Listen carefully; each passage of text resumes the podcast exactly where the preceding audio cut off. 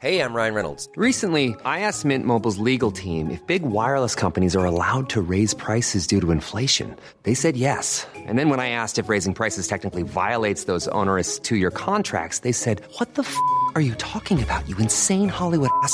So to recap, we're cutting the price of Mint Unlimited from $30 a month to just $15 a month. Give it a try at mintmobile.com slash switch. $45 up front for three months plus taxes and fees. Promo rate for new customers for limited time. Unlimited more than 40 gigabytes per month. Slows. Full terms at mintmobile.com.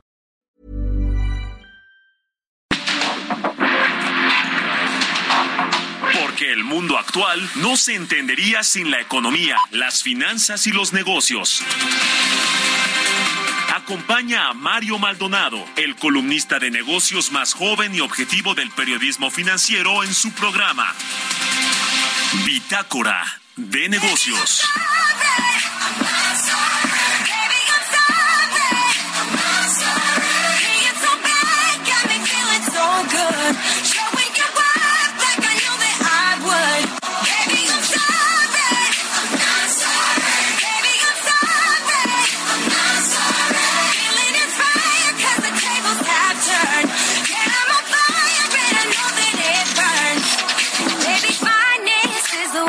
Kill. Tell me how I feel, but it's such a bitter pill. And yeah, I know you thought you had bigger,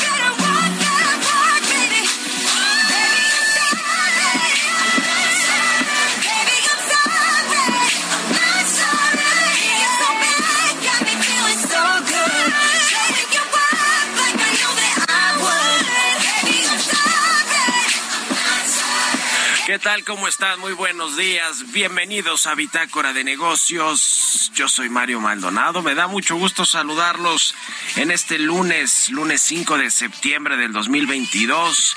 Estamos transmitiendo en vivo aquí en la cabina del Heraldo Radio. Muchas gracias por comenzar la mañana de este lunes con nosotros, como todos los días, y madrugar tempranito en punto de las 6 de la mañana aquí en estas frecuencias de El Heraldo Radio en el 98.5 de FM. Nos escuchamos aquí en la capital y el Valle de México a través de estas frecuencias. También en Guadalajara, Jalisco, un saludo. Allá nos escuchamos por la 100.3 de FM en Monterrey, por la 99.7 y en el resto del país a través de las estaciones hermanas del Heraldo Radio. A quienes escuchen el podcast a cualquier hora del, día, también un saludo a nuestros eh, pues amigos eh, que nos escriben mensajes eh, con respecto al podcast que se que se publica en las plataformas de podcast de prácticamente todos todos los podcasts ahí están. Bitácora de negocios. Comenzamos este lunes como todos los días con un poquito de música antes de entrarle a la información. Esta semana estaremos escuchando canciones de artistas extranjeros pero con raíces mexicanas. Es el caso de esta cantante Demi Lovato. Esta canción se llama Sorry Not Sorry y la interpreta Demi Lovato, la lanzó en el 2017, es el primer sencillo de su sexto álbum de estudio, Tell Me You Love Me.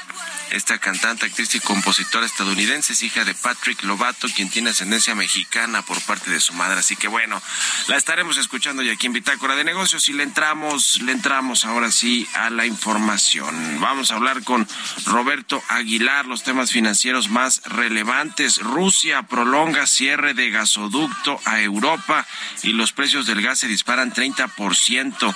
China relaja restricciones en Shenzhen, pero mantiene alerta máxima y el Grupo México entra al negocio de centros comerciales. Además de todo, Germán Larreal, dueño del Grupo México o el accionista principal, también quiere entrarle al negocio financiero bancario a través de la adquisición de los activos de Citibanamex.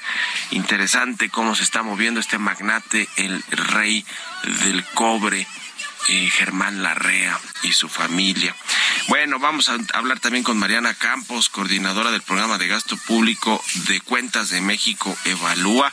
Se agotaron los fondos de previsión, los guardaditos, este el Fondo de Estabilización de los Ingresos de las Entidades Federativas, el Fondo de Estabilización de los Ingresos Presupuestarios, el FONDEN, esos recursos se esfumaron, que por cierto de eso no habló el presidente López Obrador en su cuarto informe de gobierno el jueves pasado. Eh, le vamos a entrar a este, este tema porque son muy importantes, son precisamente ese colchón, ese guardadito que ante crisis, embates, como los que vivimos con el COVID-19 ciertamente y con eh, otras complicaciones, pues podrían ser muy, muy necesarios. Veremos qué presentan este jueves además en la Cámara de Diputados el titular de la Secretaría de Hacienda, Rogelio Ramírez de la O, que va a entregar el paquete económico del próximo año, donde vendrá precisamente pues todo el tema del presupuesto, el proyecto de presupuesto 2023. Vamos a hablar también con Germán González Bernal, presidente de la Cámara Nacional de la Industria Restaurantera, eh, la Canirac sobre que el gobierno de la Ciudad de México presentó su plan de simplificación administrativa para establecimientos mercantil, mercantiles y vamos a hablar de cómo está este sector importante para la economía para el sector de los servicios, los restaurantes, para la generación de empleos, cómo les ha ido, si ya se recuperaron en el país en general, pero también aquí en la Ciudad de México, junto, con estas medidas de simplificación administrativa. Vamos a hablar además con Luis Estrada, director general de SPIN, quien le da eh, seguimiento a todo lo que sucede en las conferencias matutinas del presidente López Obrador. Y un poquito vamos a seguir hablando sobre el informe y las afirmaciones, pues falsas, engañosas o que no se pueden probar que, pues tenía como contenido este este informe junto con algunos otros datos de la mañanera porque además interesante lo que sucedió este fin de semana hablando de una de las secciones este, secciones estelares de la mañanera esta que encabeza Elizabeth Vilchis que es prácticamente pues la vocera del vocero no de Jesús Ramírez quien se disculpó con el expresidente Felipe Calderón porque lo criticó por una foto y un video más que una foto un video eh, que publicó en su cuenta de Twitter que supuestamente no correspondía a, la, a las costas de Acapulco Guerrero y resultó que sí era verdadero, pero lo criticaron, lo lincharon como suelen hacerlo con la mano en la cintura en el Palacio Nacional, en televisión abierta, en el púlpito de las mañaneras. Y bueno, pues inéditamente se disculparon se disculpó la presidencia de la República, Jesús Ramírez y la señorita Elizabeth Vilchis. Y por eso es importante, pues, este tema de las mañaneras, ¿no? Con esto, con este asunto inédito que sucedió el fin de semana. En fin, le vamos a entrar a este y otros temas. Le, decía todo lo que tiene que ver con el paquete económico y con el futuro del secretario de Hacienda, Rogelio Ramírez de la O. Así que quédense con nosotros hoy aquí en Bitácora de Negocios en este lunes 5 de septiembre. Vámonos con el resumen de las noticias más importantes para comenzar este día con Jesús I am taught that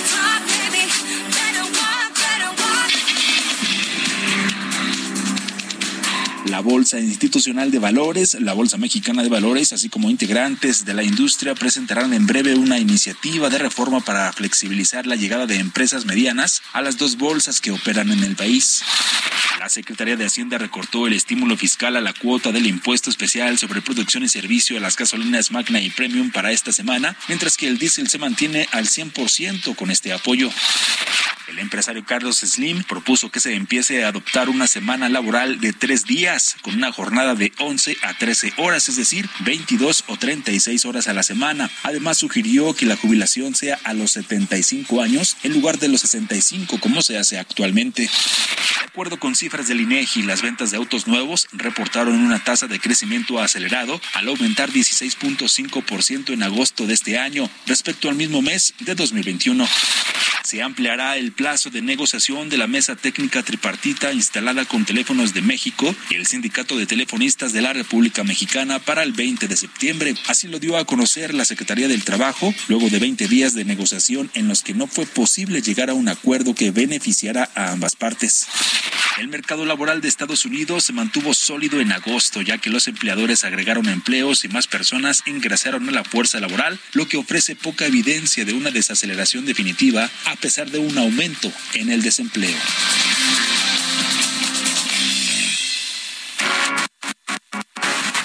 El editorial.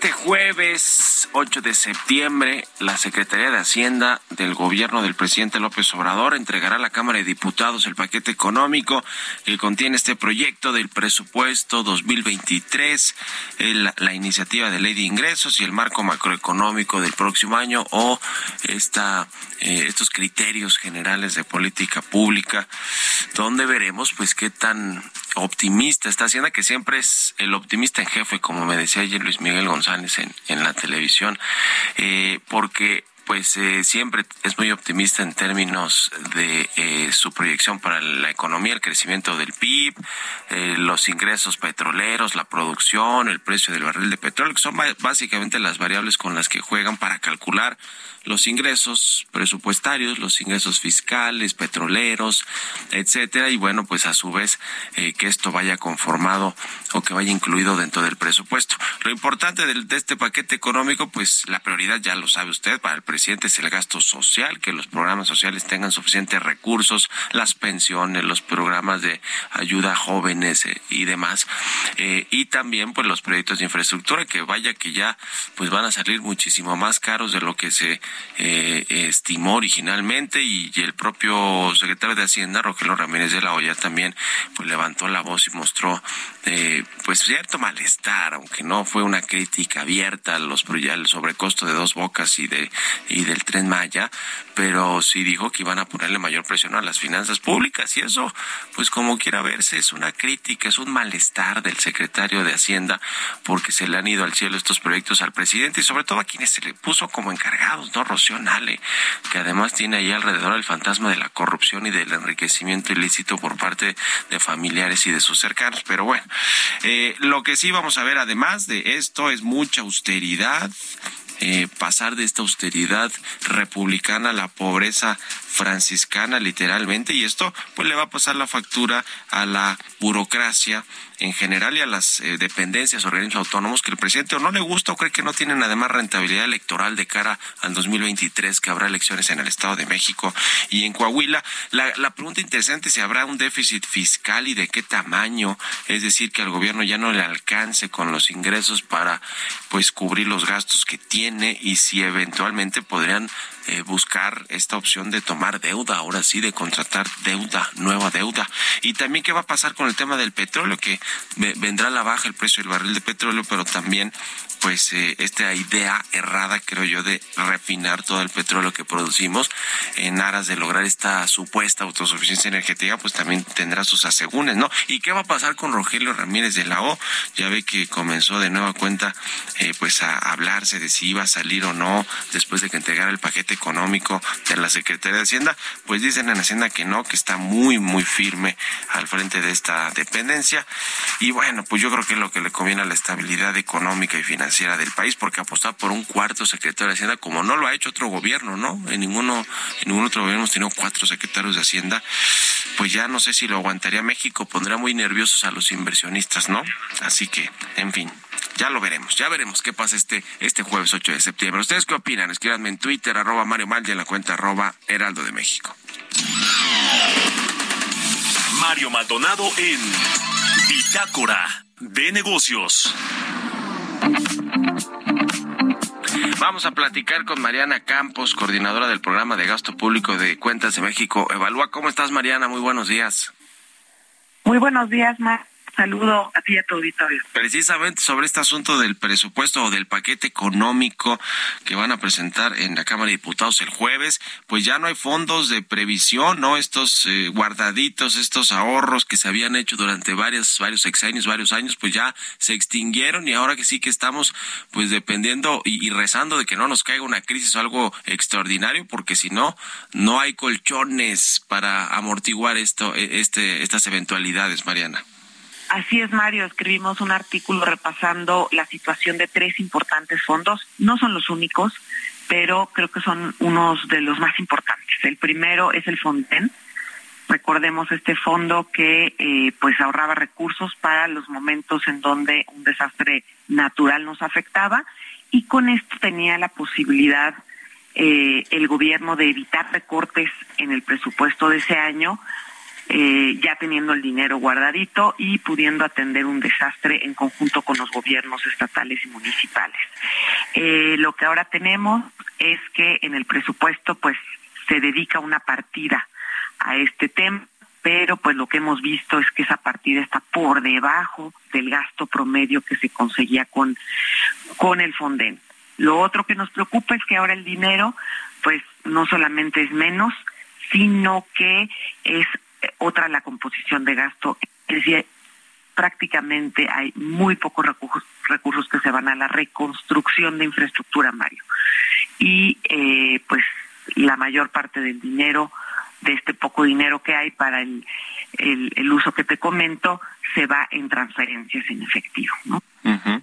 y, y además de todo, no se ha transparentado eh, cuando se extinguieron estos estos eh, fondos de ya decías tú el fondo de estabilización de ingresos de las entidades federativas el de los ingresos presupuestarios el Fonden eh, que, pasaron allá a la Secretaría de Hacienda en la Tesorería pero no sabemos exactamente ni cómo se han gastado ni ni ni nada absolutamente verdad hay opacidad respecto de estos fondos y fideicomisos es correcto, Mario, hay opacidad. De hecho, creemos que hay, eh, digamos, el, el FEIP y el FEIEF no se han extinguido, lo que sí es que se extinguió prácticamente su, su reserva, tienen muy poquito dinero en estos momentos, siguen existiendo constituidos, a diferencia del Fonden, eh, sin embargo, pues la verdad nunca tuvieron buenas eh, reglas de rendición de cuentas y precisamente ahora que se presenta el paquete, eh, sería muy bueno no solo que el gobierno ya decidiera cambiar las reglas de, de, capitalización para meterles más recursos y resarcir lo que llegó a ocupar en los últimos años, sino que también sería muy bueno que se fortalecieran esas reglas de rendición de cuentas. Creemos que tiene que haber un cambio de fondo, ahora sí, un cambio de fondo con esos fondos. Tenemos que eh, recapitalizarlos y tenemos que mejorar su gobernanza, ¿no? Porque imagínate ahorita, pues con las reglas de capitalización que tienen, especialmente el FEIP y el Fonden, estamos a espera de que pueda caerles dinero y no les ha caído en estos años. Y con la menor previsión de crecimiento económico para el próximo año y quizá menor recaudación eh, fiscal o también dependiendo del tipo de, de, eh, de el, precio del barril de petróleo y la producción, pues no se ve que haya dinero de sobra como para echarle más este recursos o capitalizar estos fondos o y fideicomisos, es decir, no no se ve que por lo menos vaya a suceder para el próximo año y tampoco creo para el 2024 nos vamos a tener que quedar esperando sentados a la siguiente administración, Mariana. Totalmente, yo creo que no va a haber buenos años ahorita para eso, pero lo poquito que se le pueda meter, por ejemplo, creando una partida en el presupuesto al respecto, pues también, porque eh, pues aunque sea de poquito en poquito, pero ir previendo esas reglas eh, en términos de en qué escenario pudiéramos aprovechar recursos desde ahorita, ¿no? Eh, ha habido uno que otro crecimiento importante en la recaudación, eh, me refiero especialmente al ISR, lo hemos platicado aquí en tu programa, bueno, pues quizás ese era un buen momento para guardar un poquito en este fondo, ¿no? Sí. Pero pues estamos a la expectativa, eh, como tú comentaste, no tener fondos de previsión nos pone vulnerables y ojalá que en este paquete ya el gobierno decida hacer algo al respecto. pues ya lo estaremos viendo. Muchas gracias, como siempre, Mariana Campos, y muy buenos días. Igualmente, Mario, hasta luego. Eh, buen inicio de semana, 6 con 21, vamos a otra cosa. Economía y mercados. Roberto Aguilar ya está aquí en la cabina del Heraldo Radio. Mi querido Robert, buenos días. ¿Cómo, estás, Mario? Me da mucho gusto saludarte a ti y a todos nuestros amigos. Ya el INEGI nos dio a conocer el dato del indicador de confianza del consumidor correspondiente al mes de agosto y bueno, pues se cayó feo porque fíjate que eh, justamente con respecto al mes inmediato anterior, pues hay una caída de eh, 0.4 puntos, pero bueno, lo más importante es que de estos cinco indicadores que mide este, este índice de confianza, el que más bajó Mario fue cuando se le pregunta a las personas las posibilidades en el momento actual de comprar eh, aparatos como, eh, televisores, lavadoras u otros aparatos electrodomésticos. Fue el que más se cayó y bueno, también con respecto al mismo periodo del año anterior se ve una baja importante del indicador. Vaya que está mermando ya también el ánimo de los consumidores, la situación por la que atraviesa la economía mexicana. Hoy no hay mercados en Estados Unidos, pero bueno, hay mucha actividad en Europa porque fíjate que los precios del gas eh, en Europa se dispararon hasta 30% después de que Rusia dijera que uno de sus principales gasoductos de suministro a Europa va a permanecer cerrado indefinidamente. Se esperaba que abriera el viernes, no sucedió así, avivando así los temores de escasez y racionamiento de gas en la Unión Europea para este invierno. El gasoducto Nord Stream 1, que bueno, corre bajo el mar británico hasta Alemania, ha suministrado históricamente un tercio del gas que Rusia exportaba a Europa, pero ya funcionaba solo al 20% de su capacidad antes de que se interrumpieran los flujos la semana pasada para su mantenimiento. Bolsas europeas, decía, cayendo y hoy es feriado en Estados Unidos, no hay mercados. Y bueno, los ministros de energía de los países de la Unión Europea se van a reunir este viernes para debatir las eh, opciones destinadas a frenar el alza de los precios de la energía. Fíjate que ya, por ejemplo, Alemania anunció que va a invertir o va a destinar 65 mil millones de euros para proteger a los clientes y a las empresas del aumento de los costos, mientras que Finlandia y Suecia ofrecieron garantías de liquidez para mantener abiertas justamente las compañías eléctricas. También hoy va a haber la reunión de la OPEP y es probable que se mantenga sin cambio las cuotas de producción, pero algunas voces no descartan un pequeño recorte justamente para mantener los precios. Ya estaremos pendientes de esta situación. Y luego la ciudad de China de Shenzhen abandonó hoy las restricciones de COVID-19 que afectaron a la, mayor parte de la, de la ciudad.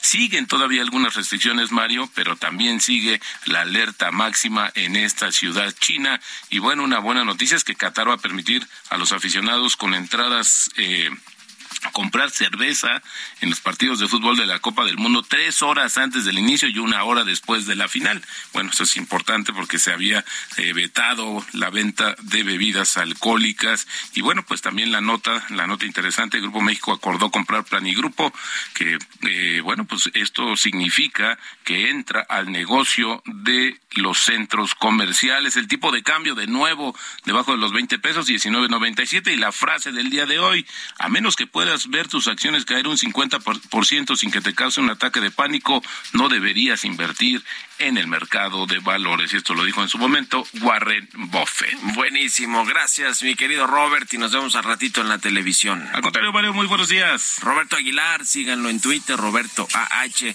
Vamos a hacer una pausa y regresamos aquí a Bitácora de Negocios.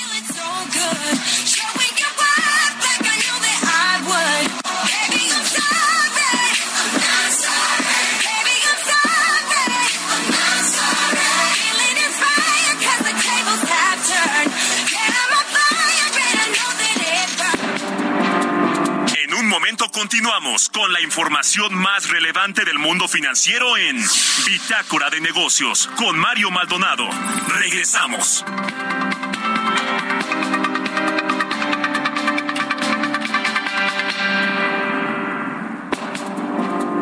Estamos de vuelta en Bitácora de Negocios con Mario Maldonado. El cine a solo 29 pesos. Increíble, ¿cierto? Este 5, 6 y 7 de septiembre llega la fiesta del cine. Ven a Cinépolis y disfruta todas las películas en cartelera a precio especial. Además de increíbles precios en dulcería. Celebremos la fiesta del cine en Cinépolis.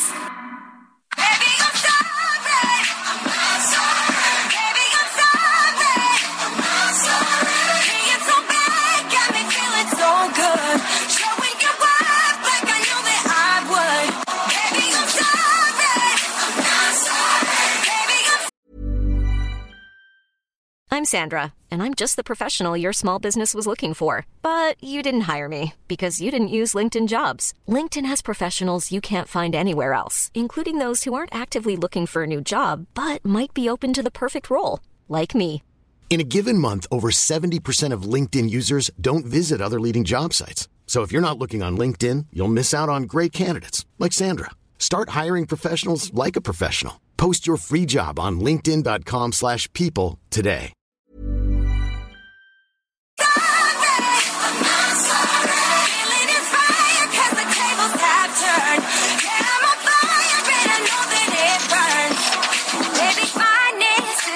today. Kill. Tell me how I feel, but it's such a bitter pill.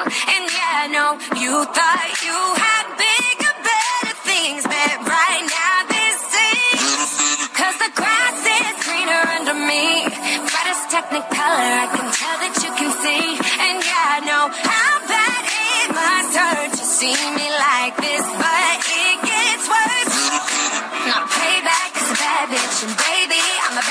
You fucking with a savage. Can't have this, can't have this. And it'd be nice of me to take it easy oh, on ya, but nah.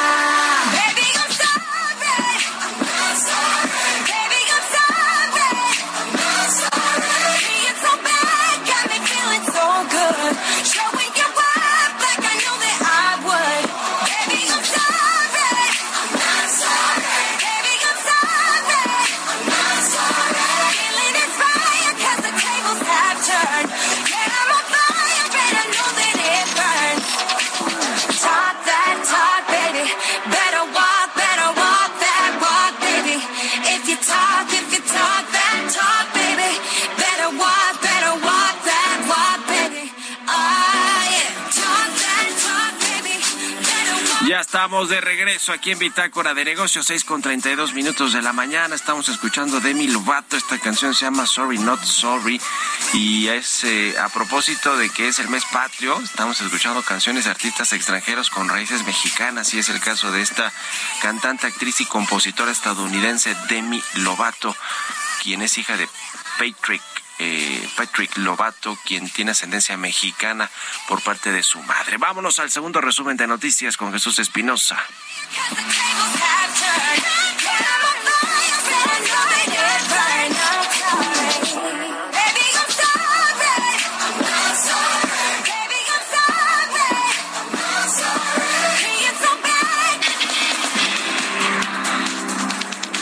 Pedro Centeno, director del Instituto de Seguridad y Servicios Sociales de los Trabajadores del Estado, insistió en que en el ISTE no se tolerarán actos de corrupción y robo de medicamentos. Indicó que en coordinación con la Secretaría de Seguridad y Protección Ciudadana y del Servicio de Protección Federal se trabaja para asegurar los recursos destinados a los derechohabientes.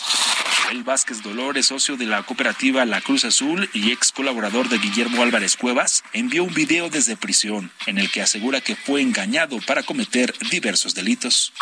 Nuestro compañero Federico Sarabia Pozo, en su calidad de administrador único de Azul Concretos y Premezclados, me solicita utilizar la estructura administrativa y nuestra plataforma de tecnología de la información para registrar las operaciones, para captar recursos y mediante el esquema de pago de erogaciones por cuenta de terceros, daríamos vida operativa y financiera a la planta productora de cemento.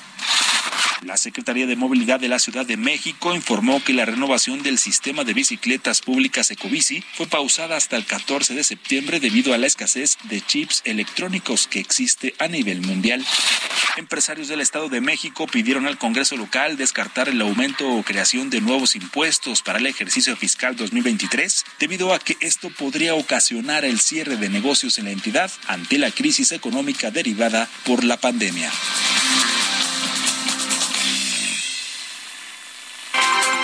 entrevista.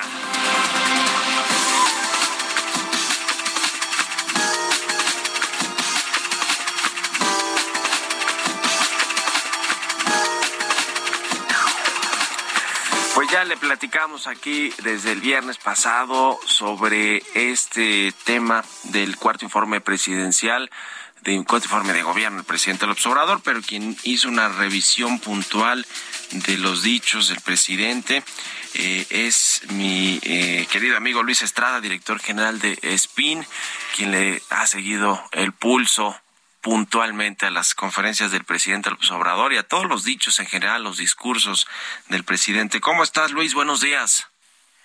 ¿Qué tal, Mario? ¿Cómo te va? Muy buenos días. Gracias por la invitación. Gracias a ti, como siempre. Pues eh, cuéntanos un poquito del análisis que hicieron ustedes sobre este cuarto informe de gobierno, las afirmaciones falsas, engañosas o que de plano no se pueden probar, los otros datos del presidente López Obrador. Así es, Mario. Mira, el discurso del presidente duró un poco más de 45 minutos. Normalmente estos discursos trimestrales eh, duran menos de una hora. Y lo que nosotros tenemos registrado, por ejemplo, eh, desde SPIN en las conferencias, es eh, un promedio de 94 afirmaciones falsas, engañosas o que no se pueden probar en una duración promedio de dos horas, casi dos horas de conferencia, 112 minutos. 94 en dos horas. Pero el presidente en este discurso de 45 minutos tuvo, de acuerdo a nuestro conteo, 173 afirmaciones falsas, engañosas o que no se pueden probar. Prácticamente el doble, en menos, en la mitad del tiempo de lo que el presidente López Obrador habla normalmente. Y esto, pues en buena medida porque al final eh, hizo una especie de resumen de lo que él piensa que es eh, lo que debe informar. Recordemos que este no es el informe, es un mensaje político y eso pues obviamente al tratar de englobarlo, al tratar de resumirlo, pues incurrió en varias afirmaciones que, que son falsas o que no se pueden probar, ¿no? ¿Como cuáles, digamos, cuáles serían las eh, más importantes, las que destacarías tú que pues se tomaron como verdaderas o que no se pueden probar, pero el presidente López Obrador, digamos que casi casi que lo dijo eh, por por decreto, porque así sucedió, porque yo lo digo y no se puede refutar. Mira, llama la atención primero que de las 173, eh, 50 fueron promesas. Es decir, resulta extraño que en un informe de gobierno te dediques a hablar de cosas que van a suceder en el futuro, cuando en realidad podrías decir lo que lleva sucediendo en los últimos cuatro años. Pero bueno, entonces, esas afirmaciones, que son promesas, donde dice que vamos a llegar a tal, o que vamos a tener tal, o que se van a construir tales cosas, bueno, pues tendremos que esperar a ver que, se, que suceda, porque pues ya vimos, el presidente prometió que la línea 12 del metro estaría en un año, por ejemplo, y pues ya vimos que no está. Entonces, si lo que el presidente dice y, y, como promesa hacer un informe de gobierno, bueno, pues es su estilo y su decisión de orientar su discurso hacia allá y creo que eso es pues parte del, del, del error. No es la primera vez que lo hace, por cierto. En los demás discursos de sus informes también eh, promete en una buena proporción. Las falsas, que son creo también muy importantes, es el presidente ha repetido que ya el Estado no es el principal violador de los derechos humanos y eso es falso. El único que puede violar derechos humanos es el Estado. Y el presidente López Obrador pues confunde definiciones y además dice que ya no se violan derechos humanos en México. Dijo dos veces que ya no es el principal violador y luego dijo, contradiciéndose en el mismo texto, que ya eh, no se violan derechos humanos en México. Entonces, eh, lo cual tampoco es tampoco es verdad. La desigualdad y la pobreza han disminuido, dijo el presidente, y trató de, de hablar de algunos indicadores que eh, pues él escogió, pero que dejó de lado todos los que han demostrado que la pobreza aumentó, como en todos los países del mundo después de la pandemia, y México no es la excepción, pero en el discurso del presidente claramente es el único eh, que, que, no se ha visto afectado por la pandemia. Así que, bueno, pues ahí están algunos temas. Además, ya sabemos de todas las cifras de los padrones de los gastos y los beneficiarios de los programas sociales, que en, diversas ocasiones, diversas investigaciones han mostrado que hay duplicidades, que hay fraudes, que no se pueden, eh, que no están actualizados los padrones, en fin, entonces todo eso, pues, eh, en cifras redondeadas, siempre 10 millones, 150 millones, o sea, muy, muy eh, poco, muy poco creíble, la verdad, toda esa parte. Y bueno, pues hoy además se va a, hoy es un día importante en, en la Corte, en la Suprema Corte de Justicia de la Nación, donde se va a votar este asunto de la prisión preventiva oficiosa, que el presidente López Obrador ya dijo que pues no quiere que, que pase este proyecto que se presentó en la Suprema Corte de Justicia y que hoy se va a votar y que busca pues justamente eh, esto, acotar eh, la prisión preventiva oficiosa y que tenga que ser justificada por parte de de los de los eh, de, los ministerios públicos de la policía de investigación es decir que se hagan mejor investigaciones y que no se cometen injusticias. Esto ya sacó chispas y va a sacar chispas y pasa este proyecto. Luis cómo lo ves esto junto con lo de la Guardia Nacional esta aprobación fast track que se le dio en el Congreso en la Cámara de Diputados a los cambios legales que ya no fueron constitucionales pero sí legales para que la Guardia Nacional tenga este mando militar bueno sobre la Guardia yo creo que todavía falta ver qué es y cómo se discute en el Senado. Se tiene que modificar también en la Cámara de Senadores. Eh, y pues yo creo que el presidente está desgastándose más de lo que está beneficiándose de esta situación, pero pues para él es indispensable que así sea. Eh, evidentemente el desgaste es político, aunque eh, la solución sea administrativamente la más apropiada, pero pues el presidente lo necesita y me parece que lo va, lo va a impulsar.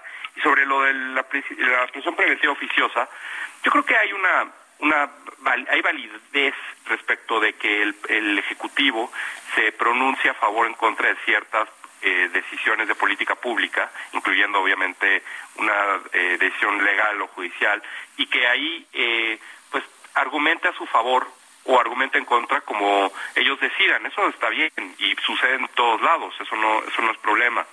Lo que me parece que es eh, inapropiado o poco útil, incluso para ellos mismos, para el gobierno, es que eh, utilicen los argumentos que utilizan y descalifiquen como descalifican, sin evidencia, con exageraciones, con, eh, con tal de, de, utilizando, pues ya sabemos, a sus enemigos reales e imaginarios permanentemente para tratar de, impulsar una política pública que vamos a ver. a fin de cuentas, la decisión del Poder Judicial será eh, eh, inacatable, eh, eh, perdón, inatacable, es decir, que ya lo que decidan eso es lo que va a quedar, pero pues el presidente está amagando por todos lados posibles, con, me parece, cuestiones que lo debilitan más que lo fortalecen de este tipo de debates. Pues muy interesante. Y también platicamos la semana pasada en la televisión, en las noticias de la mañana, Luis, sobre tu libro, El Imperio eh, de los otros datos del presidente López Obrador, que está disponible pues en las librerías digitales y en y obviamente en las tiendas físicas, en las librerías el libro el libro físico. Interesante también ahí el recuento que haces de prácticamente los tres primeros tres y medio años de gobierno del presidente López Obrador con respecto a sus mañaneras y sus otros datos que ahora ya se han convertido pues en una frase muy pues muy trillada de, del propio gobierno, ¿no? Siempre tienen otros datos. Sí, caray, y además enfrente de, de sus propias cifras, que eso es lo más lo más interesante de todo. Creo que, como platicamos en la televisión, eh, el libro muestra cómo la, las conferencias de prensa, lejos de ser un mecanismo de información, de transparencia y de rendición de cuentas, es una herramienta de propaganda del gobierno y que además con todo el ruido que se genera gracias a las pues puntadas, chistes, anécdotas, todo lo que dice el presidente que pues además no se pueden probar, eh, eh van más de 86.900 afirmaciones falsas, engañosas o que no se pueden probar en las conferencias.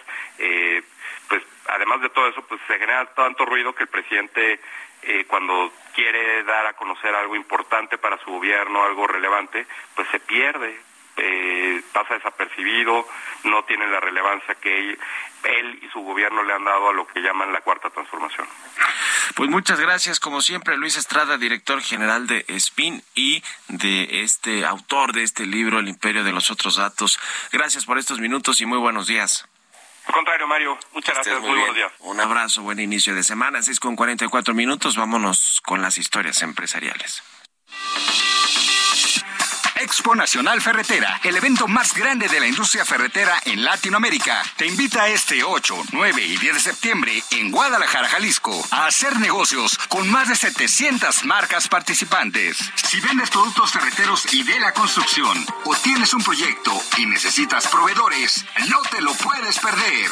Regístrate gratis en www.expoferretera.com.mx. Te esperamos. Historias empresariales. América Móvil del ingeniero Carlos Slim, quien por cierto ay, eh, sigue con esta postura de que pues se reduzcan de cinco a tres días la jornada laboral en México, pero, pero que aumente a 75 años la edad de jubilación. Digo, interesante la, la postura o propuesta que tiene el ingeniero Carlos Slim, que con su empresa América Móvil continuará inversiones y su despliegue de la red 5G. Nos platica de esto Giovanna Torres. Carlos Slim Domit, presidente de los consejos de administración de Grupo Carso y de América Móvil, señaló que a través de Telmex y Telcel, América Móvil continuará con sus agresivos y constantes programas de inversión, actualización y cobertura. Mientras que en conectividad móvil, destacó que Telcel implementó desde México el mayor despliegue 5G en América Latina, tecnología que permite una conexión 20 veces más rápida y la evolución de soluciones integradas y de inclusión. Agregó que con agresivos y constantes programas de inversión, actualización y cobertura han desplegado la red de fibra óptica más grande hasta las casas y negocios de sus clientes. En conversación con analistas y con motivo de su informe trimestral del cierre del 2021, el director general de América Móvil, Daniel Hajik, comentó que durante este año se invertirá alrededor de 8 mil millones de dólares y el despliegue de la red 5G en el 90% de los territorios donde opera. De ahí que para junio de este año, la red 5G tiene una cobertura de 40 ciudades y 56 millones de clientes respecto a su meta de llegar a diciembre a 120 metrópolis. Con información de Verónica Reynolds para Bitácora de Negocios, Giovanna Torres.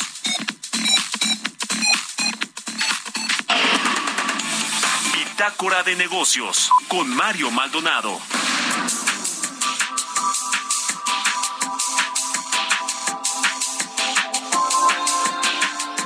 Vamos a platicar con Germán González Bernal, el expresidente nacional de la CANIRAC, la Cámara Nacional de la Industria Restaurantera. ¿Cómo estás, Germán? Muy buenos días. Muy buenos días, estimado Mario, qué gusto. Igualmente, muchas gracias, como siempre.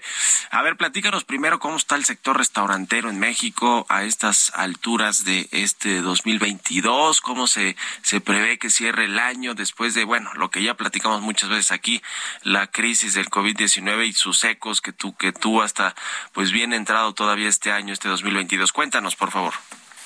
Pues mira, la situación es buena, los negocios siguen fuertes en el sentido que venimos recuperando eh, niveles de transacciones, de volúmenes de negocio y sobre todo de empleo en los restaurantes que estamos activos, ¿no? Como tú sabes y lo hemos platicado hoy en tu programa, la, industria se hizo más chica, perdimos eh, muchos muchas unidades y eso todavía nos va a tardar unos un, quizá un año en recuperar, un año y medio en recuperar el tamaño que era la industria antes. Pero los negocios que quedamos en pie Hoy tenemos una dinámica muy linda, están, están con gente, la gente está muy confiada, ya se hace vida normal, ya se siente, eh, digamos, esa, esa buena vibra y normalmente el último cuatrimestre del año eh, siempre es mejor para los restaurantes, hay más actividades, hay más eventos, hay, hay más reuniones, la gente se vuelve a, ver y, los restaurantes siempre somos el centro social donde la gente escoge reunirse, ¿no?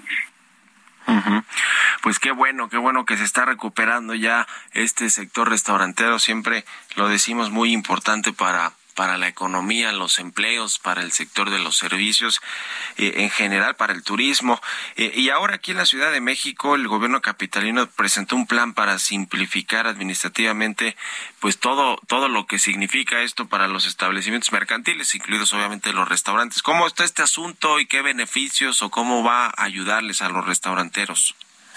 Pues mira, justo buscando este, este acelerar la, la reactivación, la, la vuelta a que la gente invierta, que las familias se vuelvan a animar a abrir un segundo negocio o, empezar de nuevo, es, eh, es que nos sentamos con, con el gobierno de la Ciudad de México y hemos estado dialogando por meses sobre la importancia que tiene hacer más fácil el, el abrir y mantener un negocio.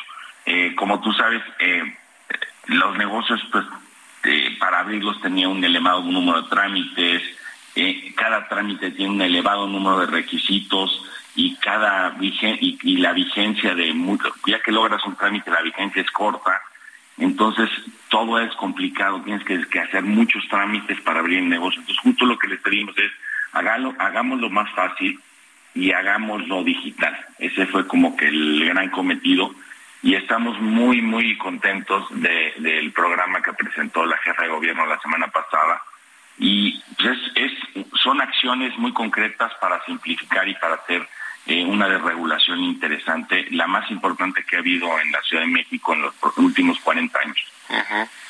¿Qué tan importante es la Ciudad de México? Me imagino que es la más importante, o no sé si con el Estado de México, algunos otros estados importantes, Jalisco o Nuevo León, eh, en términos de, del número de restaurantes, de la generación de empleos, la actividad económica que generan los restaurantes. Eh, cuéntanos un poquito de la, de la importancia que tiene la Ciudad de México. Pues mira, se parece mucho a lo que el, Valle de México, digamos, vamos a desagregar la, solo la Ciudad de México en cuanto a restaurantes, representa algo así como el 15% de todos los restaurantes del país. Es similar a lo que representa el PIB de la Ciudad de México, todo el país, que es algo así como el, 18%. Entonces, para, para eh, como, como un inicio para que este programa permea a diferentes estados y se vuelva algo algo, digamos, de nacional, nos parece que es bastante posible y, y, hay unos elementos muy, muy buenos en, en, el, en este programa, sobre todo el tema de hacer digital muchos trámites, o sea, tú sabes que tenías que ir a presentar el papel y si tenías cita y si te lo recibían, esta opción de poderlo hacer digital y que ingresen los trámites, pues es una maravilla. Y el otro tema es que se crea un expediente digital de tu negocio, de tu unidad, donde puedas ir a consultar y cualquiera lo, lo pueda ver directamente ahí no necesites estar eh, pidiendo copias y cosas. Eh, nos parece súper interesante y muy motivante para que se reactiven las, las inversiones. Hablando del tema digital y del crecimiento que tuvieron las aplicaciones de, de comida en, en el tema de durante la pandemia, se aceleró el crecimiento de todas estas aplicaciones de entrega a domicilio de comida, de comida rápida, pero también de restaurantes, de restaurantes tradicionales que, que también tuvieron que, que, subirse y acelerar estos procesos de, de, entrega de comida rápida. ¿Cómo va ese asunto? Porque yo creo que llegar, llegó para quedarse sin duda alguna esta digitalización y todas estas aplicaciones de, de entrega de comida rápida, pero también pues no ha sido tampoco tan fácil la adopción de todo esto y que salga perfecto para los restaurantes, ¿no? Y me refiero a que salga perfecto, que bueno, luego pues llega, ya no llega bien la comida, etcétera, etcétera, y entonces esto pues va generando una curva de aprendizaje importante, me imagino que hace que ha sido esto una curva de aprendizaje. ¿Cómo, ¿Cómo va todo el tema digital y de las apps para entrega a domicilio? Escribes, o sea, eh, previo a la crisis había un bloque de restaurantes que la, la comida tenía esa vocación, las salitas, las hamburguesas, eh, obviamente la comida japonesa, el famoso sushi mexicano, ¿no? Que va, que, que viaja muy bien, pero de repente viene la crisis, te cierra y, y casi todos los operadores, hoy te puedo decir que el noventa y tantos por ciento de los operadores ya tienen un programa de servicio a domicilio. Y ese servicio a domicilio va acompañado la mayoría de las veces de, estas plataformas digitales, pues que de alguna manera te facilitan todo la, la tecnología, el software y, y, la movilidad, no la entrega. Ahora, todo el mundo pensaba que esto este pues era una ola y no se iba a quedar y no, realmente lo que lo que platicas Mario, se, se quedó, o sea, hay mucha gente que está muy satisfecha con, con que le lleven la comida a su casa. Y los grados de satisfacción, lo que estabas mencionando, que los atributos, pues primero es que llegue rápido la comida, que llegue bien presentada, que llegue caliente, que llegue eh, de acuerdo a lo que pediste, o sea, que lo que ordenaste sea lo que te entreguen.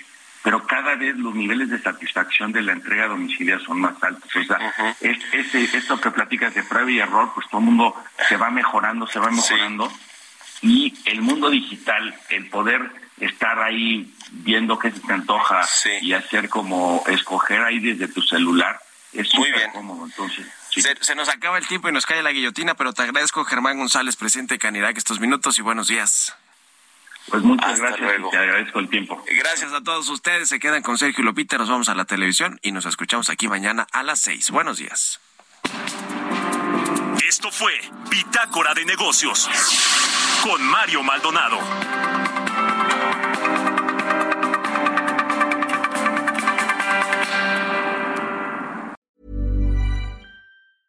even when we're on a budget, we still deserve nice things. Quince is a place to scoop up stunning high-end goods for 50 to 80% less than similar brands. They have buttery soft cashmere sweaters starting at $50, luxurious Italian leather bags, and so much more. Plus, Quince only works with factories that use safe, ethical, and responsible manufacturing. Get the high-end goods you'll love without the high price tag with Quince. Go to quince.com/style for free shipping and 365-day returns.